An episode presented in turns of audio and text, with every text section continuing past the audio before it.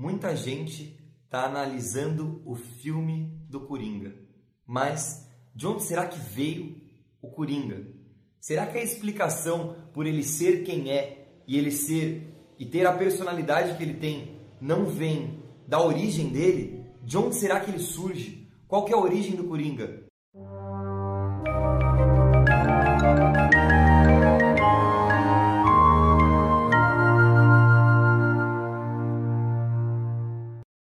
Seja bem-vindo, seja bem-vinda. Bom, hoje vamos falar sobre o polêmico filme do Coringa. E não só sobre o filme, mas muito mais sobre o personagem Coringa. Porque eu acredito que se a gente tratar sobre o personagem, fica muito mais fácil de entender o filme e todos os outros filmes que já foram feitos sobre esse tema.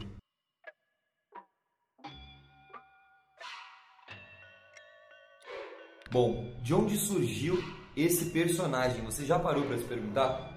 O Coringa, em inglês, é o Joker. Você já ouviu esse nome, Joker, ou até mesmo em português, Coringa, em algum lugar? Eu aposto que sim, no jogo de cartas, jogo de baralho. O Coringa é uma carta do baralho. Em todos os baralhos atuais, nós temos a carta do Coringa. E não só nos baralhos tradicionais, mas nos baralhos antigos, e é sobre isso que a gente vai falar hoje. Não sei se você sabe ou se você não sabe, ficará sabendo agora, mas o baralho de cartas que a gente joga hoje em dia, ele vem do tarô. Na verdade, ele é o tarô menos algumas cartas. Eu não vou falar da origem medieval desse desse tarô, porque o foco de hoje não é o tarô, mas sim o baralho tradicional, que é um baralho com quatro naipes, sendo ouros, paus, espadas e copas, e esses quatro naipes têm as cartas de As a 10. E além delas, a gente tem Valete, Dama e Rei. E além desses quatro naipes com essas 14 cartas, a gente tem o Coringa. Na verdade, os Coringas do baralho, né? E esse personagem, o Coringa, não chama o Coringa à toa. Ele veio justamente do baralho de cartas, né? E quem que é o Coringa? O Coringa é um palhaço. O Coringa é um andarilho. O Coringa, ele vem do andarilho do tarô, que é a carta do louco.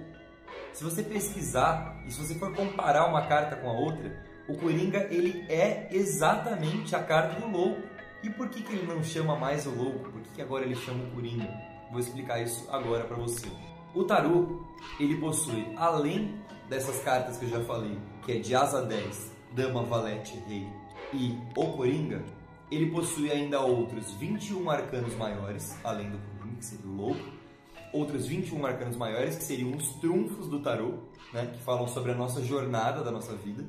Junto com o louco, junto com o coringa, dariam 22 arcanos maiores, que são os trunfos vividos pelo ser humano na sua jornada épica de vida, no ciclo da vida. É exatamente sobre esses 22 arcanos maiores que a gente tem o nosso trabalho de arquétipos. A gente estuda o arquétipo de cada um desses arcanos maiores. Mas, seguindo, além então dos quatro naipes com as 14 cartas, a gente tem os arcanos maiores, as 22 cartas dos arcanos maiores, e as figuras que são dama, valete e rei não são apenas dama, valete e rei. Também tem uma quarta figura em cada um dos naipes, que é o cavaleiro, que foi retirado né? nessa transição para baralho. Sumiram 21 arcanos maiores e sumiram quatro cartas de cavaleiros. Na verdade, não sumiram 21 arcanos maiores, sumiram 22, porque o louco também sumiu. Na verdade, o Coringa não é o louco literal. Então, por que, isso aconteceu e o que, que isso tem a ver com Coringa e da onde que tudo isso surgiu?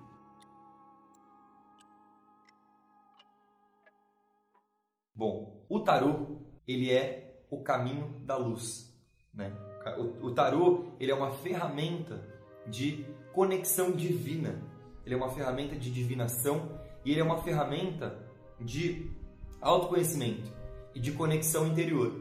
E na transição para o baralho, a gente perdeu 26 cartas, né? A gente perdeu 22 arcanos maiores e mais quatro cartas, que seriam os quatro cavaleiros. Essas quatro cartas e mais essas 22 dá exatamente o número 26. 26 na Cabala é o número de Deus. E o que acontece? O baralho que se joga cartas hoje é chamado de um baralho sem Deus, porque ele é o baralho menos o número de Deus, menos 26 cartas. Isso é uma crença, é só uma ideia que eu estou jogando aqui, mas é uma ideia muito interessante. Eu descobri isso com um vídeo do cineasta Alejandro Rodorowski. Mas além disso, além dessa informação super bacana, o tarô ele é o caminho da luz. E o baralho de hoje em dia ele é jogado como um jogo de azar, como um jogo de apostas, como um jogo de perde ganha. Portanto, ele é simplesmente uma sombra do tarô, porque o tarô, você joga o tarô, você abre o tarô para abrir um caminho para a sua sorte, para abrir um caminho para sua autotransformação, para o seu autodesenvolvimento. E o baralho, ele virou um, ele não tem propósito, ele é um baralho sem propósito. Porque ele não fala sobre o caminho, sobre a jornada da sua vida. Ele é simplesmente utilizados esses símbolos, esses números poderosos, esses naipes poderosíssimos são usados de qualquer maneira para jogar e tudo isso vem do tarô. E olha que interessante, o tarô não é um jogo de apostas, não é um jogo de certezas, não é um jogo de acaso. Ele é um jogo de sincronicidade. Ele é um estudo profundo do seu eu interior. E aí são tirados os arcanos maiores, que, que o que, que representa os arcanos maiores? Ele representa a jornada espiritual do ser humano, porque são quatro elementos, né? Água, fogo, terra e ar. O naipe de copas representa nossas emoções e representa o símbolo água, né? O elemento água, perdão. O naipe de espadas representa a nossa intelectualidade, representado pelo elemento ar. O naipe de paus representa o nosso fogo sexual e criativo, elemento fogo. E o naipe de ouros representa a materialidade, que é o elemento terra. Então, água, ar, é, água, ar, fogo e terra na ordem. E além desses quatro elementos terrenos, a gente tem um elemento celeste, que é o éter.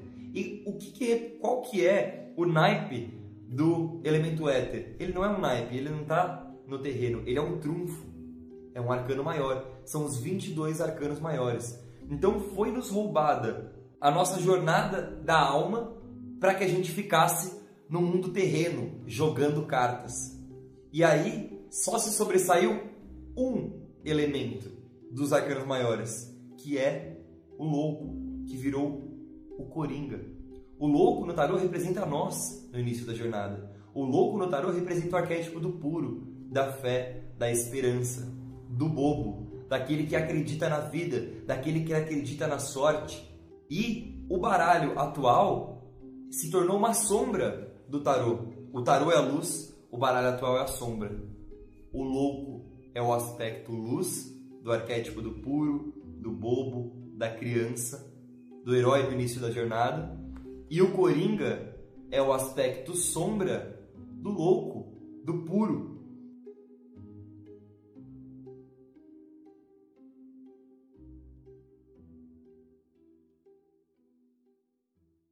Então você pode ver no filme do, do Joaquim Fênix, no filme do Coringa, de que no começo ele ainda carrega um pouco de pureza.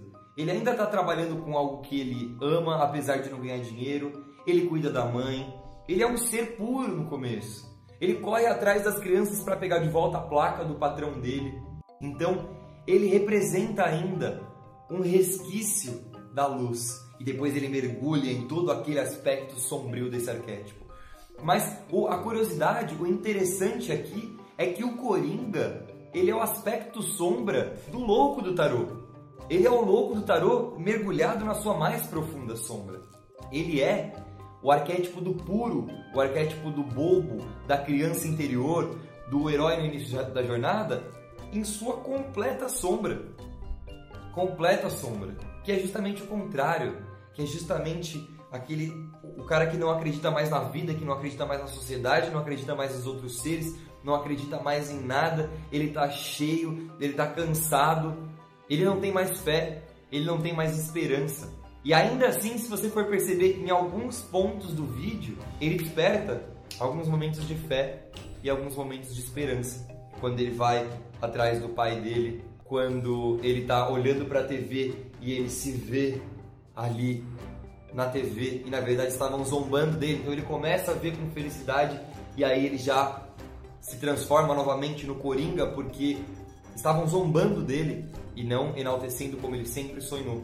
Então o bobo, o, o tolo, é aquele que tem esperança. Somos nós no início da nossa jornada. Então o filme do Coringa mexe tanto com a gente porque ele fala da nossa própria sombra interior. E a gente toda vez que falam da nossa sombra, quando, toda vez que nossa sombra é retratada, é claro que nossa sombra, que, não somos literal aquele coringa é, assassino e destruidor da pátria, sei lá, mas enfim, não é isso. Mas ele representa sim um pouco da sombra de cada um de nós. Meu amigo Matheus, é, professor do ensino fundamental, fez uma análise muito interessante comparando com Arthur, onde ele fala que na cena, principalmente na cena do anão, nós não estamos assistindo ao Coringa. É aí que pega a nossa sombra.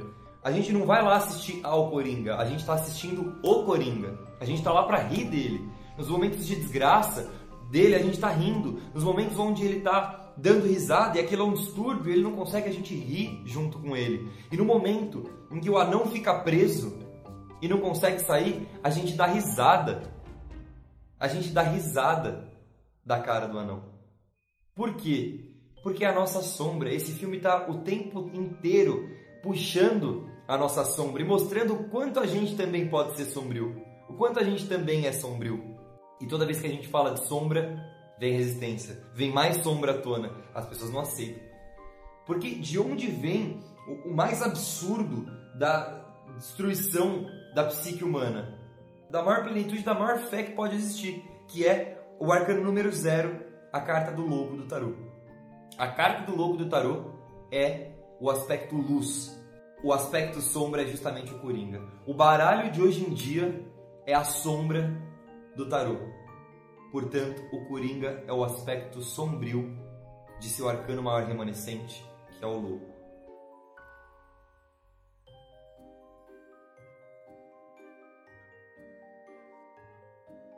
Essa informação é uma informação valiosíssima que não foi trazida por ninguém na internet, eu pelo menos não conheço. Eu não vi nenhum vídeo que fala sobre isso. Essa é uma informação inédita de quem estuda o tarô, de quem está mergulhado no tarô profundamente e pode fazer essas relações e trazer essas relações para você.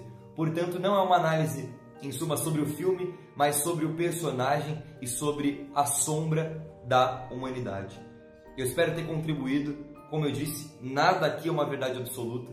Isso aqui são todas interpretações que eu trago a partir dos meus estudos e a partir da minha vivência pessoal. Você pode absorver esse conteúdo se ele servir para você, se for confortável para você, ou se você não quiser absorver, simplesmente deixe passar e consuma outro conteúdo na internet que lhe faça um pouco melhor para a alma. Mas existem coisas que precisam ser faladas, existem assuntos que precisam ser tocados e esse é um deles. Eu espero que você tenha gostado. Caso você queira fazer o seu mapa arquetípico e descobrir quais arquétipos regem a sua vida neste momento, isso é um trabalho profundo de autoconhecimento que a gente tem, é só clicar no link que está aqui na descrição e aí você vai poder descobrir qual arquétipo está regendo sua vida nesse momento e quais são os aspectos luz de viver esse arquétipo e quais são os aspectos sombra de viver esse arquétipo.